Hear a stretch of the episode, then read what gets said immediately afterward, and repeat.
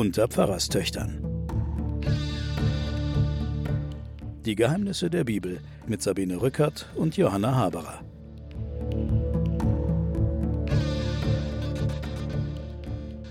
Willkommen bei den Pfarrerstöchtern und den Geheimnissen der Bibel. Auf uns wartet, also auf mich und meine Schwester Johanna Haberer, Professorin für Theologie aus Erlangen. Auf uns wartet Salomo jetzt schon seit 14 Tagen und will uns seine Geschichte weitererzählen. Aber das letzte Mal haben wir ja geendet mit dem sogenannten Salomonischen Urteil. Zwei Prostituierte gebaren ziemlich gleichzeitig zwei Kinder in einem Haus, in dem sie zusammen lebten. Das eine Kind starb, erdrückt von der Mutter übrigens, auch keine so seltene Erscheinung, dass man sich aus Versehen nachts, wenn man das Kind, den winzigen Neugeborenen im Bett hat, dass man sich aus Versehen so legt, dass er keine Luft mehr kriegt. Die eine erdrückt ihr Kind und nimmt der anderen das Kind weg und behauptet, es sei ihres. Beide ziehen vor Salomo und, und es geht um das noch verbliebene Kind, das beide jetzt haben wollen. Und Salomo fällt das berühmte Urteil, dass man das Kind in der Mitte durchschneiden soll und beiden Müttern eine Hälfte geben soll. Und die wahre Mutter lässt dann nach. Also sie sagt, das Kind soll lieber bei der anderen leben, als getötet werden. Und daran erkennt Salomo und das ganze Volk, dass das die wahre Mutter ist. Und du hast letztens behauptet, dass auch Bertolt Brecht dieses Thema aufgegriffen habe in seinem Theaterstück Der Kaukasische Kreidekreis. Stimmt das jetzt? Du wolltest ja nachschauen. Ja, das stimmt.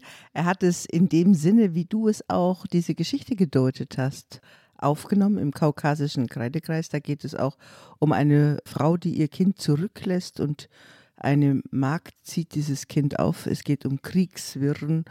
Dann kommt diese Frau wieder und will ihr Kind wiederhaben und der lebenspraktische Richter, der lässt einen Kreis ziehen und das Kind in die Mitte stellen und sagt dann, die wahre Mutter wird das Kind aus diesem Kreis reißen können. Und die Mutter, die ihr Kind zurückgelassen hat, reißt dann das Kind aus diesem Kreis. Und die Magd, die das Kind aufgezogen hat. Die hat es an der anderen Hand. Hat Jeder an hat der, eine ja, Hand inne. Ja? Genau, Mhm. lässt es los, damit dem Kind nichts Geschieht. Böses passiert. Sie ist nicht die leibliche Mutter. Aber der Richter spricht dann der Magd, die die Pflicht an diesem Kind erfüllt hat und das Kind begleitet hat, das Kind zu. Weil sie im Sinne des Kindes handelt und nicht in ihrem eigenen. Genau. Also äh, insofern hat auch Bertolt Brecht dieses Motiv, das wir schon auch aus diesem indischen Märchen gekannt haben. Also die soziale Mutter kann die bessere Mutter sein. Hm. Ja. dieser ganze Zauber von der biologischen Mutter, die die wahre Mutter und so weiter, dieser ganze Unfug, der wird hier auf den Kopf gestellt. Wird offen gelassen auf jeden Fall. Ja. Gut, jetzt aber haben wir ein anderes Thema. Es geht um die Verwaltung des Reiches des Königs Salomo. Salomo fängt also an, seinen Staat zu ordnen und es gibt jetzt eine ganze Liste an Ämtern, die einen Überblick geben sollen über den Ausbau seiner königlichen Verwaltung. Wir müssen jetzt einiges kurz machen, denn es ist ein großes Kapitel, also diese Folge hier, eine Folge der Aufzählungen und der großen Leistungen des Salomo. Da müssen wir uns kurz fassen, denn sonst laufen uns die Hörer davon. Es gibt also einen obersten Beamten, der heißt Asaria, der ist Priester. Dann gibt es Elihoref und Ahia, das sind die Staatsschreiber. Dann gibt es Josaphat, der Sohn des Ahilud, den haben wir schon letztes Mal mitgekriegt aus dem Buch Der König David Bericht von Stefan Heim. Der erweckt er den ja auch zum Leben und lässt ihn da reden. Öffentlichkeitsreferent. Genau. Das ist der Stadtschreiber. Benaja ist der Heerführer. Zadok und Abjatar sind die Priester. Asaria ist der Vorgesetzte der Statthalter, also eine Art Minister, nehme ich mal an. Finanzminister? Ja, Sabut ist der Freund des Königs. Das finde ich ja auch ein schönes Amt. Sabut ist der Freund des Königs. Ja, das ist auch nach ägyptischem Vorbild. Der wird also immer deutlicher hier den Pharaonen angeglichen. Eine Art Großvezier nehme Er ich an. ist, nein, der ist für Heiraten und Familienangelegenheiten zuständig. Ah.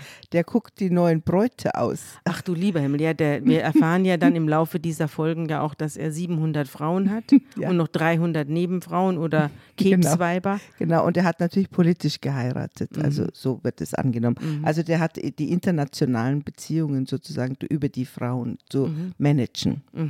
Dann gibt es Ahishar, den Palastvorsteher, und Adoniram, der Aufseher über die Fronarbeiten. Ja, das sind neue Ämter. Ja. Die haben wir beim David nicht gehabt. Ja. Der Palastvorsteher soll also die Verwaltung der Krongüter wahrnehmen, den Besitz des Königs. Ja. Das hätte beim Saul nie äh, jemand Nein, gemacht. der Saul hatte doch nur so eine alte Holzkiste als Genau, Palast. genau. Der braucht auch keinen Und auch Palastvorsteher. absolut keine Fronarbeiter. Nein, also und das ist neu. das ist neu. Und das wird auch jetzt ein bisschen geschummelt. Also es wird in verschiedenen Kapiteln des Saul ja auch geschummelt. Da wird in den verschiedenen Kapiteln des König Salomo-Berichts hier, wird auch geschummelt, dass, dass das ja widerspricht sich auch der Text. Einmal wird behauptet, das sind ja in Wirklichkeit sind das Israeliten, die einfach zwangsrekrutiert werden, um die ganzen öffentlichen Bauten des Königs Salomo zu errichten. An anderer Stelle wird behauptet, nein, nein, das stimmt gar nicht. sind alles Ausländer. Das sind ja alles Sklaven, das sind alles irgendwelche Unterworfenen, die, die, die, unsere lieben Israeliten, die müssen gar nichts tun und so weiter. Quatsch mit Soße. Natürlich haben die die Leute zur Fronarbeit herangezogen und deswegen waren ja dann auch viele nicht mehr so furchtbar gut zu sprechen auf den Salomo. Also da, da geht es jetzt auf jeden Fall in diesen Ämtern geht es schon los, dass wir eine ziemlich straffe Organisation sehen. Wir sehen auch beim Benaja, bei diesem Heerführer, den wir gerade letzte Folge gut kennengelernt haben, dass es keine Unterscheidung mehr zwischen der Volksarmee und der Privatarmee gibt. Ah ja. Der ist jetzt Herr. Die Kreti und Pleti. Genau, der ist Herr mehr. über alles. Aha. Ja? Auch die Armee wird jetzt beim König zusammengefaltet. Ja. Also es gibt keinen Heerbann mehr, wo man rumschickt und sagt, hallo, ich habe ein Problem, schickt ihr mir mal ein paar Leute, wie wir das früher hatten in Israel, sondern jetzt ist eine richtige Armee. Und wie gesagt, wir haben Kanzleichefs und wir haben Finanzminister und solche Leute. Außerdem gibt es zwölf Statthalter, also wieder angelehnt an die zwölf Stämme Israels, aber die sind inzwischen so verschwommen, die zwölf Stämme Israels, dass sie unter, wieder unterschiedlich geordnet worden Ja, sind. es ist auch regional, glaube Ja. ich. Ich glaube nicht, dass das nach Stämmen geordnet Ja. ist, sondern nach Regionen. so wie unsere Bundesländer. Genau, so wie bei uns. Und was wir noch vergessen haben, es ist ein Asari, der war über die Kalender gesetzt. So Mhm. Was soll das? es. Jetzt kommen auch die Monate. Es kommt, genau, es kommt also jetzt ein Zuständiger für die Zeit über die Kalender. Das ist der Chefastrologe, könnte Ja, man sagen. ja. Jetzt kommen auch in den folgenden Aufzählungen kommen auch Monate. Zum Beispiel der Monat Siv, geschrieben S-I-W, und der entspricht dem Mai und dem Juni. Genau. Zum Beispiel. Der wird jetzt demnächst erwähnt, Wo immer alles mal wieder. blüht. Mhm. Und dann gibt es noch den Monat Etanim, Etanim, der, genau. äh, der meint den September und Oktober. Genau. Also die sind nicht identisch mit unseren Monaten, aber so ungefähr. Also die gehen Mitte September los und hören Mitte Oktober auf. Genau. Aber es Bau sind an- auch zwölf interessanterweise. Mhm. Zwölf Monate. Es sind zwölf Monate und immer von diesen Regionen, die Statthalter haben, Ja. müssen dann immer einen Monat im Jahr muss der Königspalast mit all den Angestellten von einer Region versorgt werden. Genau, also das wäre so, als würde die Bundesregierung in Berlin oder der Kanzler Scholz mit, seinem, mit seinen ganzen Angestellten und Ministern einmal von Bayern, einmal von Baden-Württemberg, einmal vom, A- vom Saarland, da ist dann Schmalhans Küchenmeister, einmal von Bremen, da gibt es dann Wassersuppe, äh, einmal von Hamburg, da gibt es dann Fische und so weiter. Äh, ernährt werden reihum. Genau. Ja. Das ist so die Idee. Ja, und es wird sich dann auch schon ausgewirkt. Also sie, sie haben ja Vorgaben dann gemacht. Sie haben ja Vorgaben gemacht, wie viel Korr, Weizen und so weiter. Und der tägliche Unterhalt Salomos belief sich auf 30 Korr feines Mehl, 60 Korr gewöhnliches Mehl, 10 Mastrinder. Ein Korr ist in 400 Liter. Steht hier bei mir in den Fußnoten. Es wird darauf hingewiesen, Mhm. dass er einen ganz großen Hofstaat hatte. Das kann man daraus sehen. Mhm. Das es kann sind man daraus ungefähr sehen. 700 Leute, die da Ja. äh, versorgt Ja, nur werden allein müssen. 700 Frauen. Hallo, da wird es schon noch ein paar andere gegeben haben. Es waren mehrere tausend Leute. Ja. Und die haben täglich 30 Korr, 30 mal 400. Das kannst du dir vorstellen. Mhm. Äh, 3 mal 400 sind 1200. Das sind dann 12.000. Mhm. 12.000 Kilo feines Mehl haben die jeden Tag vertilgt. Ja. Und 60 Korr gewöhnliches Mehl. Also wahnsinnige Massen. Ja, Also ich, es ist unkommentiert. Dazu kommen zehn Mastrinder, 20 Weiderinder, 100 Schafe, nicht gerechnet die Hirsche, Gazellen, Rehe und das gemästete Geflügel. Denn er herrschte über das ganze Gebiet diesseits des Stromes von Tifsach bis Gaza und über alle Könige diesseits des Stromes. Und er hatte Frieden nach allen Seiten. Und dann heißt es hier, das Volk Juda und Israel waren zahlreich wie der Sand am Meer. Es hatte zu essen und zu trinken und war glücklich. Na gut. Also das ist eine Hofberichterstattung hoch drei, was wir hier lesen. Ja, wir wissen es nicht ganz genau. Ob Ein jeder saß unter seinem Weinstock und in seinem Feigenbaum. Unter seinem Weinstock und seinem Feigenbaum, solange Salomo lebte. Salomo hatte 4000 Stellplätze für seine Wagenpferde und 12.000 Mann als Besatzung für die Wagen. Mhm. Es ist ja unkommentiert, steht es Ja. jetzt zunächst mal da. Aber auf der einen Seite soll es auslösen Staunen Mhm. über die Größe. Es soll interpretieren, was es heißt, Ruhe im Land zu haben, kein Ja. Bürgerkrieg. Mhm. Wir lesen das heute kritisch, ob die Leute damals das sozusagen mit wir waren mal ein so großes Volk. Mhm. Also du musst dir vorstellen, aufgeschrieben sind da diese Sachen alle, auch das, was jetzt kommt, insbesondere Tempelbau und Tempelgebet und so, das ist ja alles im Exil aufgeschrieben worden. Und das ist die Rückerinnerung an, wir hocken jetzt hier als Gefangene Ja. äh, in Babylon. Aber damals, Aber damals, also dieses unter Ah, Salomo, genau, so. Mhm. Damals ging es uns gut. Ja, Mhm. Und auch Gott kommt jetzt wieder ins Spiel. Und inwiefern er ins Spiel kommt, das hören wir uns jetzt an.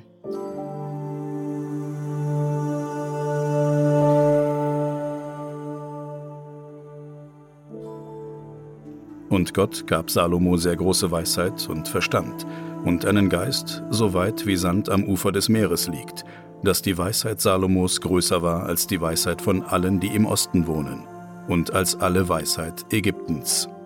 Und er war weiser als alle Menschen und war berühmt unter allen Völkern ringsum.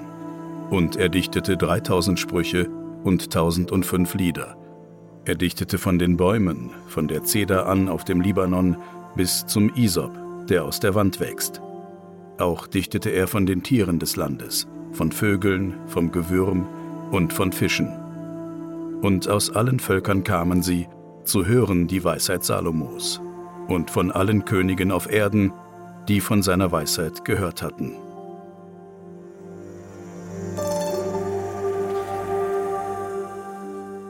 Also hier hast du beschrieben den idealen König, verglichen auch, assoziiert für den damaligen Hörer mit dem, was man am persischen Großkönigtum gehört hatte, was man Ja. von deren, von deren Hofhaltung gehört hatte und von deren Klugheit. Und dann hast du hier, die Weisheit wird genauer geschildert, was das heißt, weise zu sein. Und das eine ist es natürlich die Kunst des richtigen Lebens und in allen Lebenslagen die richtige Entscheidung zu treffen, gilt als Weisheit. Dann die Weite des Herzens, also Großzügigkeit gehört dazu. Und dann aber richtige Techniken werden genannt. Also er kann schreiben, er ist ein Handwerker, er kann formen, er hat die Regierungskunst, beherrscht er, er ist ein Verfasser und er hat naturwissenschaftliches Wissen über Pflanzen und Tiere. Das kommt da zusätzlich hinzu. Und wir haben diese herrliche Redewendung, die wir bis heute wie Sand am Meer Ja, wie Sand am Meer. das kommt, kommt hier vor. Also die große Weisheit und die Kenntnisse wie Sand am Meer, das kommt hier vor. Und er ist ein Sammler und ein Verfasser von Texten. Das haben wir ja schon gesagt, dass eine Reihe von anderen biblischen Büchern ihm zugesprochen werden. Und er ist ein Dichter und er kann Zahlen und Buchstaben miteinander deuten, das Buchstaben durch Zahlen. Also er ist eine Art Mystiker auch. Also das im Grunde genommen wird das, was Weisheit für den damaligen Menschen heißt, von den naturwissenschaftlichen bis zu den richtigen Entscheidungen, wird hier ausgemalt. Ja, aber ich glaube, wenn man heute in die chinesische Berichterstattung über Xi Jinping reinschaut, wird man genau dasselbe hören. Er ist ein großer, weiser Mann und er hat ein großes Herz und trifft immer die richtigen Entscheidungen für das arme chinesische Volk. Und alle sind reich und sitzen unter ihrem Feigenbaum und freuen sich, dass Xi Jinping sie so erfolgreich in den Kapitalismus geführt hat. Und das bisschen Umweltverschmutzung, ach, was soll das schon? Und das bisschen Unterdrückung und Bespitzelung und das bisschen überall Kameras aufstellen, wen stört das schon? Das ist doch die. Wir haben es hier mit einer richtigen Hofberichterstattung zu tun. Das bin ich gar nicht gewöhnt von der Bibel, die normalerweise ja immer irgendwas Fieses noch unter dem Teppich hat und wo man zwischen den Zeilen immer die Wahrheit liest. Aber hier, hier ist jetzt offenbar der Stadtschreiber hat jetzt hier den Griffel an sich gerissen und schreibt jetzt hier irgendeine, mit goldenen Lettern, irgendeinen Genau. Kram über den Salomo. Genau. Was mir auffällt und was mir auch in den weiteren Kapiteln aufgefallen ist und was ich auch immer wieder mal erwähnen werde, ist die Tatsache, dass außer dieser Geschichte mit den beiden Prostituierten und dem zerrissenen Kind, das eben dann nicht zerrissen wird, kein einziges Beispiel erwähnt wird, in dem er weise handelt. Also er handelt wie ein ganz normaler Potentat, er unterdrückt die Leute, er schmeißt das Geld raus, er lebt in Saus und Braus und unterdrückt sein Volk.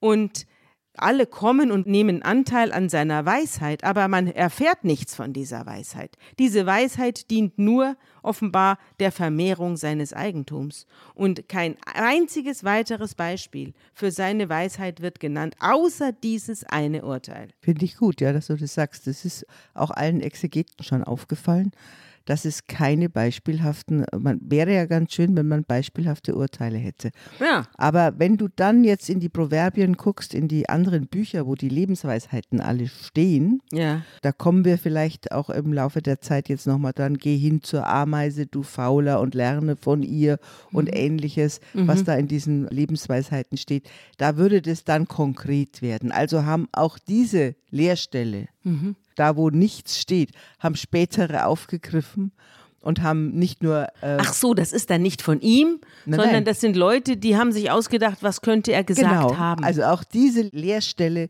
die hier bleibt, diese Lücke, die hier ist, wurde dann ausgefüllt und dann hast du diese Weisheitsbücher und auch, es spielen ja die Frauen eine erhebliche Rolle im Leben des Salomo. Also nicht nur seine Mutter, sondern auch hier kommen Frauen vor. Später kommt die Pharaonenprinzessin vor. Später kommen nochmal Frauen vor. Also die Frauen spielen eine ganz große Rolle. Deswegen wird auch zum Beispiel das hohe Lied des Salomo auf ihn, das Liebeslied auf ihn gemünzt. Auch als großer Liebhaber wird er auch dargestellt. Natürlich. Mhm. Aber wäre es nicht gut, wenn wir jetzt an dieser Stelle vielleicht einige von diesen Weisheitssprüchen einflechten? Dass wir uns den einen oder anderen Spruch vorlesen lassen, damit wir sehen, worin die Weisheit, die angebliche des Salomo, bestanden haben soll. Auf die Frauen gebe ich nichts, weil die werden ja überhaupt nicht mal namentlich genannt. Das sind, die werden vor allem in Quantität werden die genannt, aber werden mit Sekt und Zigarren gleichgesetzt und sind insofern vielleicht wichtig für ihn, aber es gibt keine einzige Frau außer Mutti, die einen Namen und einen wirklichen Einfluss auf ihn hat. Gut, wir können ja mal nachgucken. Ja, dann hören wir uns jetzt doch einfach ein paar von den salomonischen Weisheitssprüchen an, die er selbst gar nicht gedichtet hat.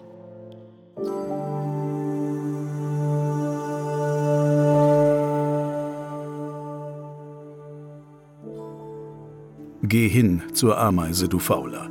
Sieh ihre Wege an und werde weise. Wenn sie auch keinen Fürsten, noch Hauptmann, noch Herrn hat, so bereitet sie doch ihr Brot im Sommer und sammelt ihre Speise in der Ernte. Wie lange liegst du, Fauler? Wann willst du aufstehen von deinem Schlaf? Ja, schlafe noch ein wenig, schlummere ein wenig, schlage die Hände ineinander ein wenig, dass du schläfst. So wird dich die Armut übereilen wie ein Räuber und der Mangel wie ein gewappneter Mann.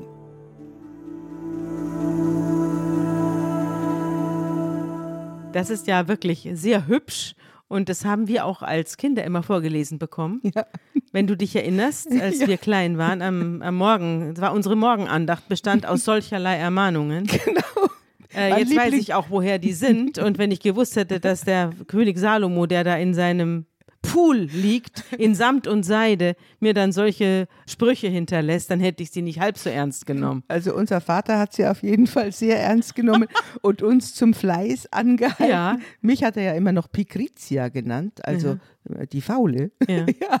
Und das hat er uns vorgelesen, um uns zu ermahnen, immer viel zu arbeiten. Oder Ja. wir haben auch eine andere, einen anderen Hinweis, wo darauf hingewiesen wird, dass man sich nicht überfressen soll.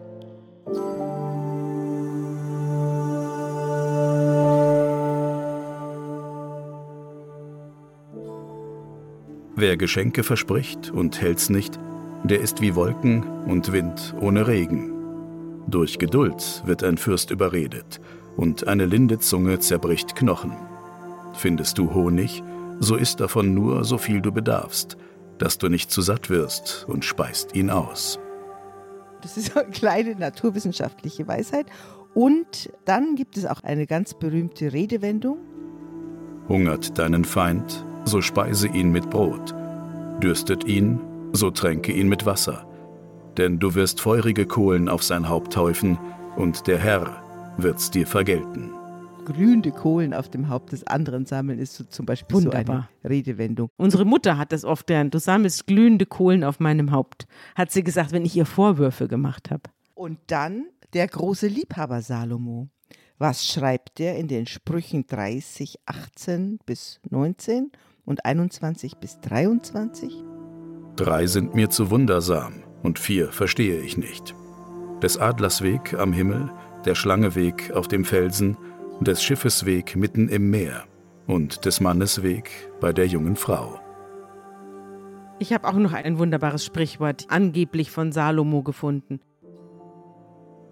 So ist der Weg der Ehebrecherin. Sie verschlingt und wischt sich den Mund und spricht, ich habe nichts Böses getan.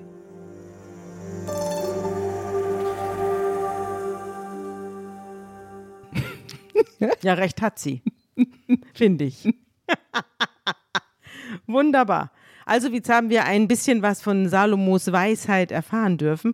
Wer es lesen möchte, kann es im Buch der Sprüche tun. Da sammelt sich also das gesammelte orientalische Lebenstum in 30 oder 40 Kapiteln. Ne? Ja. Und da geht es also nur viele umschmeicheln den Vornehmen und wer lässig ist bei der Arbeit, ist schon ein Bruder des Mörders und so weiter. Oder auch vieles, was bei uns bis heute in Redewendungen existiert. Ja. Also wer anderen eine Grube gräbt, fällt selbst hinein. Echt, kommt das steht bei den Sprüchen? ja, steht Ah, ja. bei den Sprüchen Salomos oder Hochmut kommt vor dem Fall. Ja, Ist auch bei den Sprüchen oder wie du mir, so ich dir. ja. Auch bei den Sprüchen. Also Ja. das heißt, vieles von dem, was wir als Redewendungen und Lebensweisheit bis Ja. heute erhalten Ins haben. Volkstum übernommen. Genau. Ja, sehr schön. Also jetzt bin ich etwas versöhnt mit der Weisheitslosigkeit der folgenden Kapitel, wenn das alles in Sonderbüchern sozusagen beiliegt.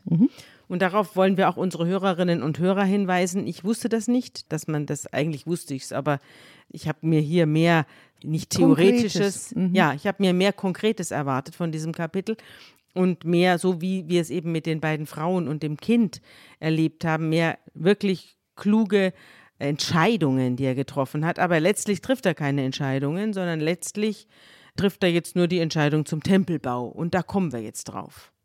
Das ist ja seine Hauptentscheidung, dass er den Tempel baut. Und jetzt kriegt Gott ein Haus.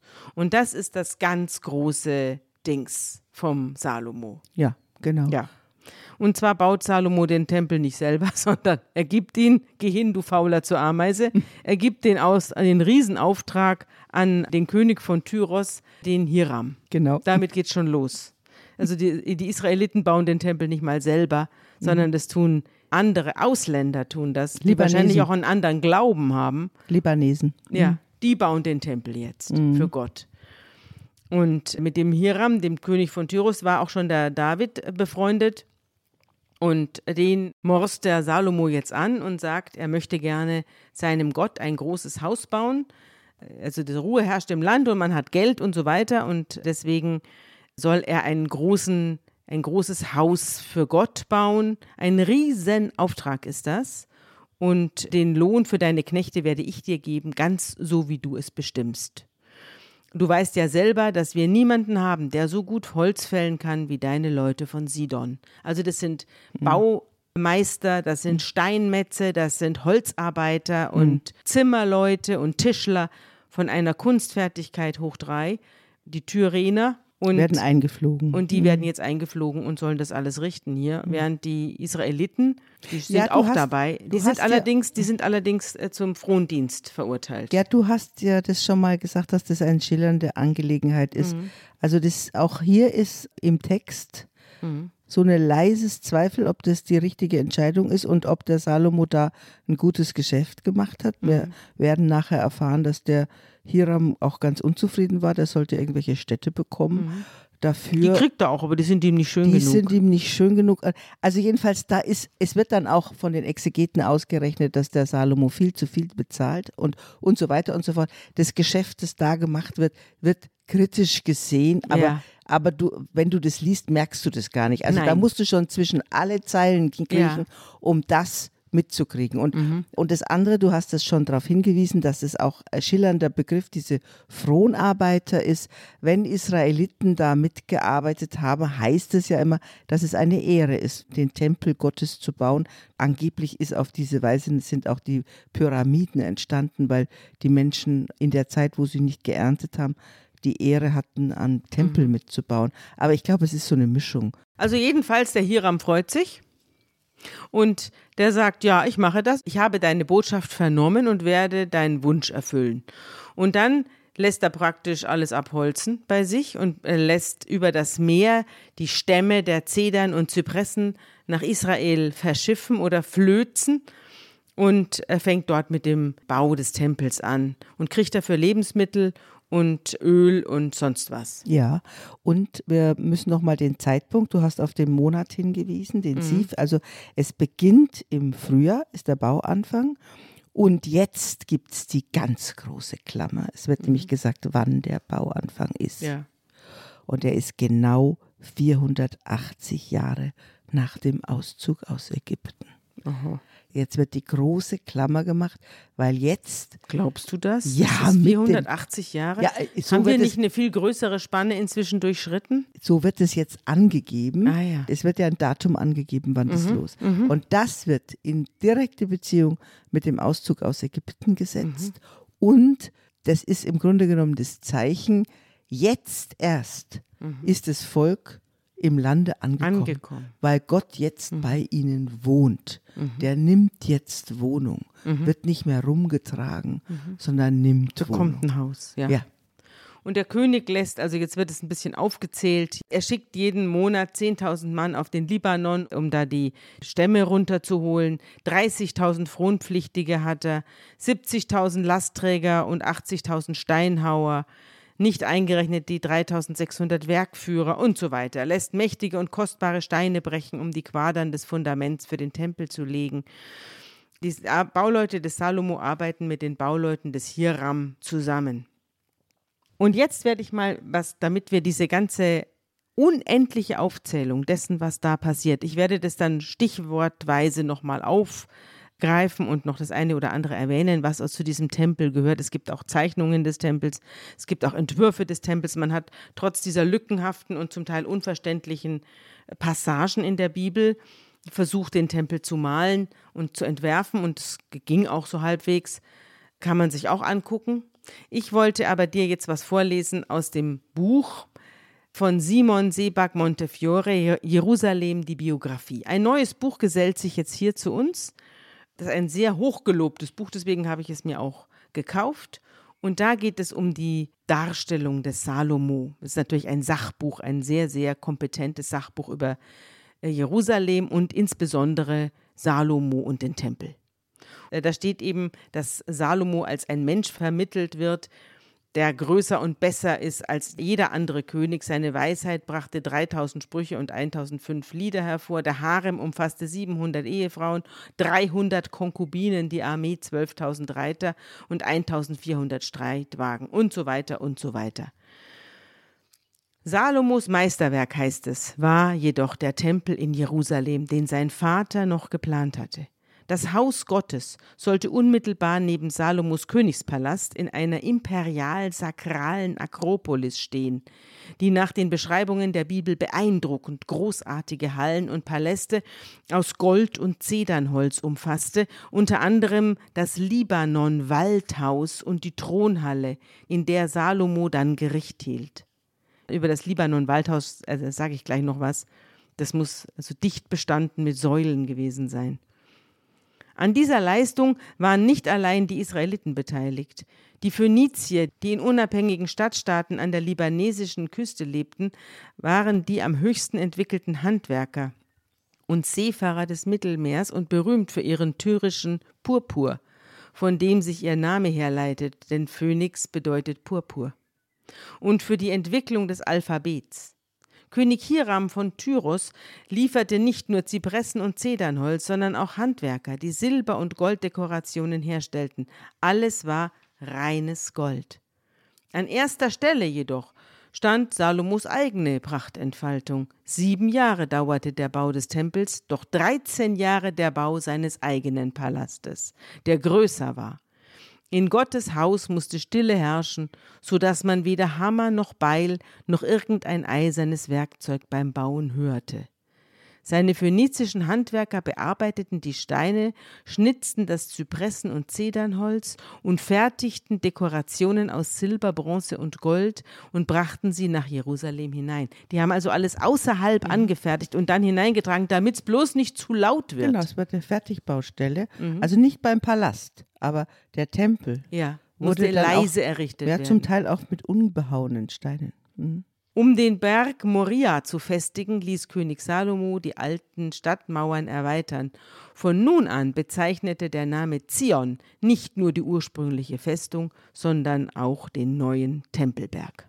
Also Moria kennen wir, den Berg Moria, den hat den Tempelbauplatz hat der David schon ausgesucht. Moria ist das nicht der Berg, auf dem Genau auf dem der Abraham. Abraham seinen Sohn opfern sollte. Und dann nicht geopfert hat. Mhm. Also das ist der Berg Moria mhm. und der kommt jetzt wieder. Der David hat den Bauplatz gekauft, falls du dich erinnerst. Mhm.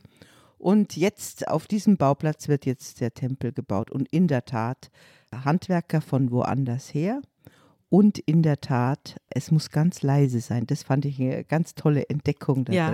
dass es kein Geräusch geben darf, weil es ist im Grunde genommen auf Fertigbauweise ist ja. das gemacht. Und was ich noch dazu sagen möchte, also diese unglaublichen Massen von Menschen und Aufzählung von Handwerkern, wenn du dann die Maße dir anguckst, ist es eine kleine bayerische Kapelle, 30 Meter lang. 10 Meter breit und 15 Meter hoch. Ja. Das ist ein ganz kleiner eigentlich ein ganz kleines Häuschen mhm. mit natürlich ein bisschen außenrum auch noch, wo die Priester wohnen. Aber eigentlich ist es, glaube ich, nicht, dass solche Massen Zeug, äh, vielleicht für den Palast, mhm. aber für den Tempel selber mhm. wurden also mit Sicherheit nicht so viele Leute gebraucht. Aber es wurde natürlich auf die Innenausstattung höchste Wert gelegt. Holzvertäfelung, die mit Beschnitzereien, Wände aus Zedernholz, sodass kein Stein mehr zu sehen war. Die haben alles verkleidet und sie überzogen alles mit reinem Gold. Und auch das Innere war mit Gold überzogen und alles, überall hingen so goldene Ketten, so weißt du, wie so, wie so Streifen vom Himmel. So, da muss man durchgehen. So Goldvorhänge hatten die da. Und er überzog das ganze Haus vollständig mit Gold. Und dann was ich besonders schön finde, das hören wir uns jetzt an, ist das Innerste des Tempels, in dem die Lade stehen soll. Und da hat er mehr oder weniger Sphinxen hinstellen lassen. Und das hören wir uns jetzt an.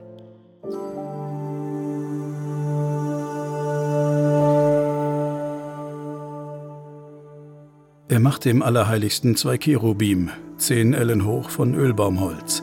Fünf Ellen hatte ein Flügel eines jeden Cherubs so dass zehn Ellen waren von dem Ende seines einen Flügels bis zum Ende seines anderen Flügels. Auch war jeder Cherub zehn Ellen hoch. Und er stellte die Cherubim mitten ins Allerheiligste.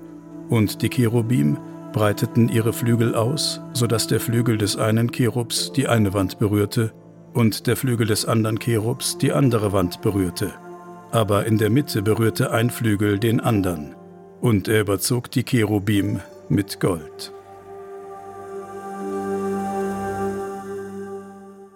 Auch hier wird nicht kommentiert, wird geschildert. Also ich könnte mir vorstellen, dass ein Hörer damals gelauscht hat und die Menschen große Augen gemacht haben, wenn diese Baugeschichte erzählt wurde. Mich interessiert das immer alles gar nicht, aber es gibt Leute, die ja ständig auch äh, rumfahren und Architekturen betrachten Ja. und gucken, wie die Mein Mann zum Beispiel. Ist. Genau. Und ich glaube, meine ältere Schwester auch, die fährt immer an den Häusern vorbei und sagt, ach du, schau mal, der hat eine neue Küche oder so. Also das, das sind also Das so ist unsere ähnlich- ältere Schwester, Genau. sonst kommen noch die Hörer auf falsche Gedanken. Ja, genau, unsere ältere Schwester, die kann auf Architektur auch so abfahren. Und ich glaube, die Leute haben das damals gehört. Aber Mhm. Es sind schon entscheidende Unterschiede, weil der Salomo macht was, wo dann der eine oder andere Hörer sagt, aber doch nicht ins Allerheiligste dann solche Fabelwesen stellen. Mhm. Also der hat eine Prachtentfaltung, Mhm. wo doch früher einfach nur die Lade drin stand und nur die, nur die zehn Gebote. Mhm. Jetzt hat er zwei Cherubime als Zeichen der Gegenwart Gottes. Ja. Sie sind also so, so geflügelte Wesen, sind, also man kann es auch mit viel gutem Willen als Engel sehen. Die Bundeslage wurde zwischen sie gestellt, sodass sie ihre Flügel über sie breiteten. Steht in meiner Fußnote. Ja, das sind so Cherubime, die auch angeblich ja dann vorm Paradies standen Mhm, genau. und das Paradies bewacht haben. Aber die Frage ist, ob das kritisch ist, Mhm. weil es sind schon signifikante Unterschiede zu dem, wir haben ja schon mal diese lange Beschreibung gehabt, wie die Lade entstanden ist Mhm. und was da alles für Vorhänge waren und wie auch immer. Und hier sind signifikante Unterschiede, der Thron zum Beispiel oder eben auch diese Cherubinen. Mhm. Und das kann man auch, ein Purist würde das wahrscheinlich kritisch lesen. Jetzt kommen wir zum Palast, an dem 13 Jahre gebaut wurde. Das gibt es ein Libanon-Waldhaus in diesem Palast. Das ist die Halle, in der er dann später auftritt, der Salomon. Und die ist 100 Ellen lang, 50 Ellen breit und 30 Ellen hoch, mit drei Reihen von Zedernsäulen und mit Zedernbalken über den Säulen. Also innerhalb dieser Halle, da scheint es wie ein Wald. Es scheint man einen Wald nachempfunden zu haben durch Säulen. Und viel größer als der Tempel. Ja. Und es ist Salomons eigener Tempel Ja. eigentlich, den Ja, er da wird sich er da verehrt. Ja, aber auch der Tempel, man sagt ja auch der Tempel Salomons, man sagt nicht Mhm. der Tempel des Volkes Israel.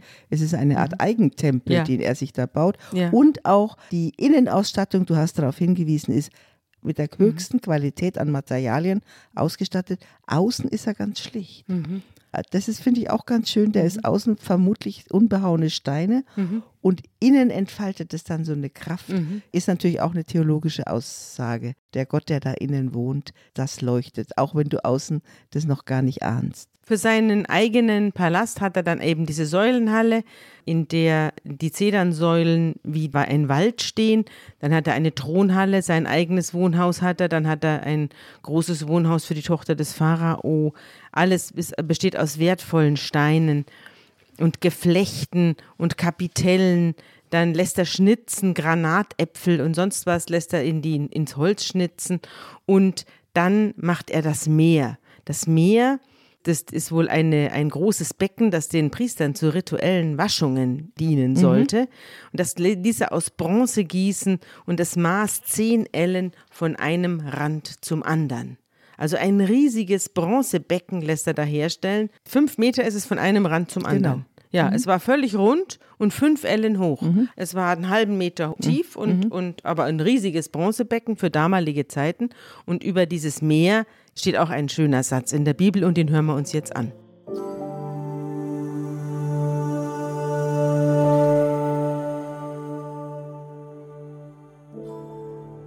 Und es stand auf zwölf Rindern, von denen drei nach Norden gewandt waren, drei nach Westen, drei nach Süden und drei nach Osten.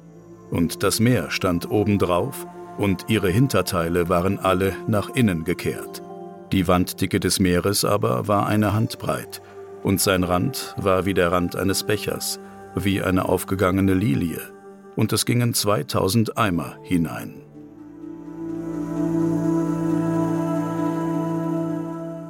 Also es ist auch noch erwähnt, dass die, und zwar auch mit dem leicht kritischen Ton, aber ach, heißt es da im Hebräischen, wohnte auch noch die Pharaonentochter da oben.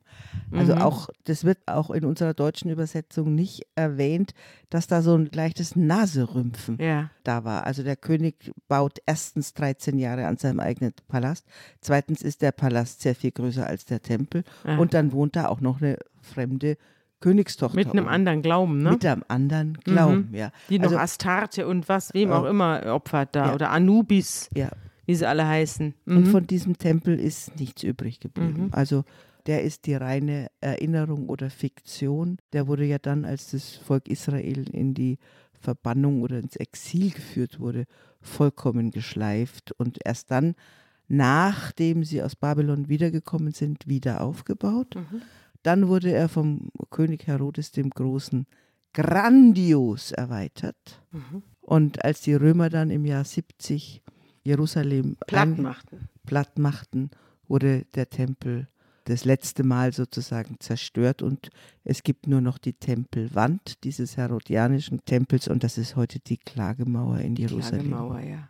Und man nimmt ja an, dass unter dem Felsendom noch Reste, vielleicht auch sogar des alten Tempels aufzufinden sind, aber da kann man jetzt nicht ran, Nee. weil eben da eine große Moschee Ja, draufsteht. das ist auch, weißt du, das ist auch die Mhm. große, wir reden ja die ganze Zeit darüber, dass man eben keine Zeugnisse weder von David noch von Mhm. Salomo historische Zeugnisse hat. Und man hofft halt immer irgendwann mal, dass in 500 Jahren oder 300 Jahren oder irgendwann mal, wenn Friede der Fel- herrscht. Friede herrscht Mhm. oder der Felsendom zusammenbricht oder wie Mhm. auch immer und man dann mal da gucken kann, was da tatsächlich gewesen ist. Ja. Ja. Ich habe natürlich in meinem jetzt nur passagieren Begleitbuch der König David Bericht von Stefan Heim, aus dem ich ja hin und wieder vorlese, auch zu diesem ganzen Komplex was gefunden, denn auch darüber wird natürlich im Volk Israel gesprochen und es geht hier um den Tempel. Der Tempel, dessen Kosten ins Uferlose gingen, waren eine ständige Ursache öffentlicher Unzufriedenheit und viele im Volk priesen David über den Salomo, weil der alte König es weise vermieden hatte, das heilige Riesenbauwerk in Angriff nehmen zu lassen. Ich ist, äh, ist der Schreiber Ethan, um der ja hier die Hauptfigur ist, die Ich-Figur, der Hauptprotagonist. Ich aber wusste, dass die Mitglieder der Kommission den Grund für Davids Verhalten genau kannten. Es war nicht Geiz gewesen. Für den Bau seines eigenen Palastes gab David Geld aus, überhaupt kam es ihm auf den Schäkel nicht an, wenn er den Glanz seines Königtums zeigen wollte. Die leidige Tatsache war, dass er vor Zwistigkeiten mit der Geistlichkeit zurückschreckte. Die Bundeslade in seinem Tabernakel zu Jerusalem hatte schon genug Erbitterung erzeugt, da sie das Einkommen der Tempel zu Shiloh und Shechem verringerte, wie auch das der hunderte kleinerer Heiligtümer, die über das ganze Land verstreut waren und deren ein jedes seine Anzahl von Priestern ernährte. David war besorgt. Ein königlicher Tempel, prangend im Schmuck von Zedernholz und Marmor und Kupfer und kostbaren Steinen, könnte die Missstimmung dieser Priester in tätige Feindschaft verwandeln und die Schwierigkeiten vermehren, die ihn trotz all der Siege seiner Heere plagten. Das ist eine interessante Beobachtung, finde ich, von Stefan Heim, dass er sagt, der Ärger auf Salomo kam auch daher, dass er die ganzen kleinen Heiligtümer, die es im Land gab, ihres Einflusses und ihrer Einnahmen auch beraubte, weil jetzt alle nach Jerusalem pilgern sollten, um dort zu Gott zu sprechen und zu Gott zu beten. Also er hat diese Gottesvorstellung zentralisiert auf Jerusalem, sodass die anderen Gebiete des Landes nicht mehr auf ihre Kosten kamen. Ja. Und da, da gibt es noch eine andere wunderbare kleinen Hinweis und da erinnere ich mich, was du erzählst von München, wo also Söder und seine Vorgänger alle Investitionen nach München leiten und die anderen Gebiete Bayerns so mehr oder weniger unter ferner liefen auch noch ein bisschen was abkriegen, aber die Haupt, das Hauptaugenmerk der bayerischen Regierung ruht auf München. Und ein bisschen muss ich jetzt auch hier an Salomo denken, der alles auf Jerusalem konzentriert, während die anderen Gebiete verarmen. Und das beschreibt Stefan Heim so. Am siebten Tag unserer Reise, er reist also durchs Land, der Ethan, und schreibt folgendes. Am siebten Tag unserer Reise, da die Sonne sich senkte wie ein riesiger roter Ball, erblickten wir die Wälle von Bet-Shan, welche niedrig waren und stellenweise schadhaft und die Türme verfallen. Denn der Weiseste der Könige. Salomo verausgabte die Reichtümer des Landes für die Errichtung des großen Tempels des Herrn und für die Erweiterung seines eigenen Palastes und für die Feste Millo und die Mauern von Jerusalem und für den Bau von Hasor und Megiddo und von all den Städten der Kornhäuser, die er hatte, und den Städten der Wagen und den Städten der Reiter und für das, was er noch zu bauen gedachte in Jerusalem und in Libanon. Der Rest des Landes aber verfiel und verrottete. Mhm. Also das ist vermutlich eine richtige Rekonstruktion, dass man in dem Augenblick, wo man ein zentrales Heiligtum baut, dann natürlich eine ganze Horde von Priestern arbeitslos macht und einen ganzen Stamm. Wir haben ja einen ganzen Stamm Levi, der eigentlich davon leben muss. Ja. Und jetzt haben wir den obersten Priester Zadok mit seinen Kindern, der ja wahrscheinlich 600, 700 Jahre hat dieses Priestergeschlecht angehalten. Die Sadduzäer, die Ja. wir dann bei Jesus begegnen, Ja. die sind Mit denen er vermutlich sich dann rumschlägt. ja, die sind vermutlich die Abkömmlinge Mhm. auch davon. Also das ist eine logische Vorstellung, aber auch die Vorstellung, wir wissen ja, dass der David relativ integrativ theologisch vorgegangen ist. Ja. Der hat zwar die Lade geholt, aber er hat die anderen, die Jebusiter, mit ihrem Glauben in Ruhe gelassen Ja. und hat die Kanaanäer. Ja. Im Grunde genommen hat er sich in die Religionsstreitigkeiten nicht eingeübt. Der hat sich sehr schlau verhalten, der David. Der hat versucht, niemanden gegen sich aufzubringen Genau. und äh, die Widerstände möglichst klein zu halten. Das ist bei Salomo anders. Genau. Deswegen wird der Salomo natürlich auch im deuteronomistischen Geschichtswerk, also das, der Deutung, die im, in Babylon im Exil entsteht, diese ganze theologische Deutung der Geschichte Israels, da wird der hochgehalten. Das ist jetzt die salomonische Aufklärung. Da kommen sie alle wieder zum Jahwe und da wird das große Haus, aber auch mit leichter Kritik, weil es einfach so wahnsinnig aufwendig ist. Und eigentlich hat sich ja diese Lade bisher immer dadurch eben unterschieden von anderen goldenen Heiligtümern, dass, Dass es, so, nur eine Kiste war. dass es nur eine Kiste Ja, war. und eine Kiste, die hin und wieder auch vergessen wurde. Genau, und, Ja. aber eine Kiste mit Worten. Und zwar, um die Kiste geht es jetzt. Hier bei der Tempelweihe in der Lade befanden sich nur die zwei steinernen Tafeln, die Mose auf dem Horeb hineingelegt hatte. Die Tafeln des Bundes, den der Herr mit den Israeliten beim Auszug aus Ägypten geschlossen hatte. Und als die Priester aus dem Heiligtum traten, erfüllte eine Wolke das Haus des Herrn. Sie konnten wegen der Wolke ihren Dienst nicht mehr verrichten, denn die Herrlichkeit des Herrn erfüllte das Haus des Herrn. Damals sagte Salomo, der Herr hat die Sonne an den Himmel gesetzt, er selbst aber wollte im Dunkeln wohnen. Ich habe ein fürstliches Haus für dich gebaut, eine Wohnstätte für ewige Zeit. Der Gott, der im Dunkeln wohnt, der kommt ja an Weihnachten dann wieder. Er will im Dunkeln wohnen. Auch das ist eine Beschreibung. Ist das nicht das Volk, das im Dunkeln wandelt, sieht ein auch, großes Licht? Auch, aber Doch wohl eher das, ne? Das ist, nein, das ist dann Jochen Klepper. Er will im Dunkeln wohnen. Ist es, die Nacht ist vorgedrungen. Das ist dieses Lied. Jetzt zieht Gott ein. Also, Als Wolke. ja, man kann sich das, wenn man das jetzt ganz rational sich anguckt, haben die natürlich wahrscheinlich darum geopfert wie verrückt. Ja, es hat einen solchen Dunst gegeben, Ja. dass man die Hand nicht mehr vor Augen sah. genau, so kann man sich Dann das hat man gesagt, oh, hier ist es Gott, wir sehen nichts mehr, wir können das Werk nicht mehr verrichten. Ja.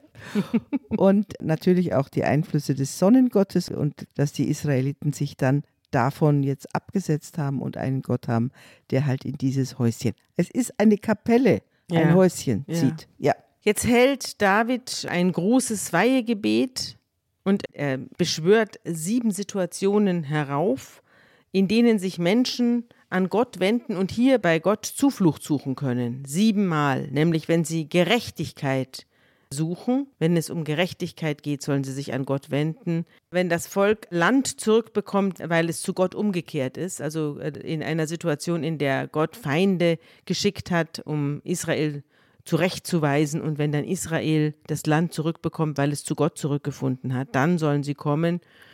Wenn es keinen Regen gibt, dann sollen sie kommen. Wenn eine Plage oder Krankheit über das Volk hereinfällt, dann sollen sie kommen. Auch Fremde, die nicht zu Israel gehören, sollen kommen und sollen Gott opfern und zu ihm rufen. Wenn Israel gegen die Feinde in den Krieg zieht, soll es zu Gott beten und wenn es in Gefangenschaft ist, dann sollen sie zu ihm rufen.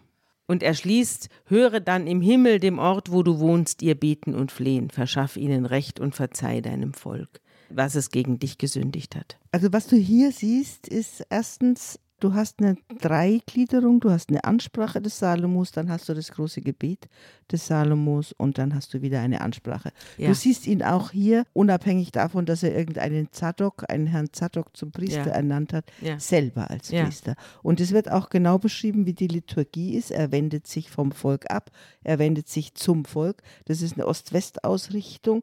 Es wird gesagt, ob er den Rücken oder das Gesicht zeigt, so ähnlich wie wir ja auch Debatten haben. Ich weiß nicht, ob du dich erinnerst, katholisch, evangelisch, katholische Priester haben in der Regel ihr Gesicht ja nicht zur Gemeinde gewendet, sondern in der Regel auch bei, beim Abendmahl immer zum Altar. Ja. Und dann erst in den großen Liturgiereformen, die auch vom Protestantismus mit angestoßen waren, haben wir plötzlich die, steht der Priester oder der Pfarrer Mit hinter dem Gesicht, ja. hinter dem Altar, mit dem Gesicht. Das sind ganz entscheidende Fragen, die Ja. werden hier schon anmoderiert. Ja. Und auch vieles, was wir im Gottesdienst haben, auch die Gebetshaltung und, und die Segenshaltung und ähnlich wird hier schon beschrieben, was der, der macht eine Art Gottesdienst, der Salomo. Und dann die üblichen Sachen, du hast sie alle aufgezählt, also bei Hunger und bei Nöten und bei Regen und was auch immer, dann dürft ihr auch kommen. Aber dann gibt es dazwischen die Bemerkung, es sollen auch Fremde kommen und ja. diesen Gott anbeten. Interessant, ne? Ja, und das ist eigentlich das Interessante oder das ist das Auffällige. Alles andere Ja. passt sozusagen zu unserer Vorstellung von Religion. Ja. Aber dass der israelitische König sagt, es sollen auch Fremde kommen von anderen Religionen, aus du kennst, anderen Ländern. Du kennst ja ihre Herzen, denn du allein kennst die Herzen aller Menschen. So werden sie dich fürchten, solange sie in diesem Land leben, das du unseren Vätern gegeben hast. ja. Ist das nicht eine Religionsverpflichtung auch? Es ist eine, es ist auf jeden Fall zunächst mal, es ist eine Art von, von Zugeständnis, dass es eine Zugehörigkeit zu dem gerechten Gott Mhm. gibt, die, die nicht formal ist. Das ist äh, so, so, wie wir auch sagen, es kann doch jeder, ja, in, in den theologischen Debatten, es gibt doch so und so viele Leute, die viel christlicher handeln als, als die Christen selber. Warum soll es nicht gute Menschen geben, die nicht Christen sind? So ähnlich der Herr sieht auf das Herz. Und dann siehst du auch, dass das in Babylon entstanden ist, in der, als der Tempel schon kaputt ist, weil du hier jetzt siehst, dass sehr viel mehr wird nicht geopfert, sondern jetzt wird gebetet. Es ist eine andere Form von Liturgie, die jetzt entsteht. Die Brandopfer hat er hinter sich gelassen auf dem Berg und jetzt steht er vor dem Tempel und spricht Gebete. Und interessanterweise sagt er dann, höre dann im Himmel dem Ort, an dem du wohnst. Dass er im Tempel wohnt, davon steht jetzt nichts mehr. Mhm. Nicht? Also das ist auch zu einer Zeit geschrieben, da es den Tempel gar nicht mehr gibt. Genau, Mhm. absolut. Und du, du siehst aber auch die Verinnerlichung der Religion, die da stattfindet. Mhm. Also es, es sind nicht mehr die Opfer und es ist nicht mehr der Ort, sondern das Herz ist der Ort und das Gebet ist die Art, mit Gott in Beziehung zu treten. Mhm. Es sind nicht mehr die Räume. Ja, und dann gibt es eine große Party. 22.000 Rinder müssen dran glauben und 120.000 Schafe. Die werden dann von einer riesen Menge von Israeliten werden die gegessen. Ein großes Brandopfer gibt es, Speiseopfer und die Fettstücke der Heilsopfer werden dargebracht. Der bronzene Altar, der vor dem Tempel des Herrn stand, war nämlich zu klein, um das Brandopfer, das Speiseopfer und die Fettstücke des Heilsopfers zu fassen. Und man feierte ganz, mit ganz Israel von Lebo Hamad bis zum Grenzbach Ägyptens. Zu einer großen Versammlung hat man sich zusammengefunden vor dem Herrn, unserem Gott.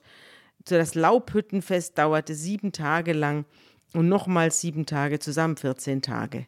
Am achten Tag entließ Salomon das Volk, sie priesen den König und gingen zu ihren Zelten, frohen Mutes und voller Freude über all das Gute und so weiter. Also Bauanfang ist im Frühling, Bauende ist im Herbst, Mhm. Ja. Erntedankfest, Laubhüttenfest Ja. haben wir auch schon. Also da, da sieht man auch, dass das jüdische Jahr schon, schon Mit ge- eingedacht mit, mit ist. eingedacht ist. Mich erinnert der Salomo so ein bisschen an den Kaiser Augustus, der ja Frieden über das Land gebracht hat, also über das römische Reich, aber der auch nach den ganzen Querelen mit Caesar und Pompeius und diesen ganzen republikanischen, es gab ja eine Republik in, in Rom und die wurde dann beendet durch das julisch-klaudische Kaisergeschlecht und es fing an mit Augustus. Und Augustus setzte sich da als großer Friedensfürst obendrauf. Er war auch ein großer Friedensfürst, aber er hat natürlich auch seinen Frieden und da sind wir wieder bei China damit erkauft, dass er alle Ämter, die es gab, letztlich ausgehöhlt hat. Und die hatten irgendwie gar nichts mehr zu sagen, diese Ämter. Die gab es alle. Er ließ alle Ämter, alle Volkstribunen und so weiter, gab es nach wie vor. Aber die hatten alle keine Rechte mehr und die waren mit Leuten besetzt, die ihm gepasst haben. So ein bisschen wie in Russland und in China, vor allem jetzt auch in Russland, wo die Demokratie nach und nach ausgehöhlt wird. Daran muss ich hier auch denken. Alle also vernichtet oder irgendwie außer Landes gebracht ja, oder genau. Wer nicht mitmacht, ist schon weg. Genau. In jeder mhm. Hinsicht. Aber und jetzt ist der angebliche ein bisschen faule Frieden, der herrscht, der mhm. liegt jetzt über dem Land und mhm. und der ist jetzt und alle loben den äh, in großen dieser Meister. Geschichte ist es jetzt ist der jetzt religiös abgeschlossen. Ja. Jetzt ist Israel im Land angekommen. So ist die Theologie. Genau, das ist die theologische, mhm. die theologische Haltung. Na gut, also die Rechnung zahlen dann andere für diese Politik, aber da kommen wir dann drauf. Jetzt für heute soll erstmal Schluss sein. Hast du noch ein gutes Wort zum Schluss? Ja, hätte ich. Wie lautet das? Wollen wir es uns anhören? Ja.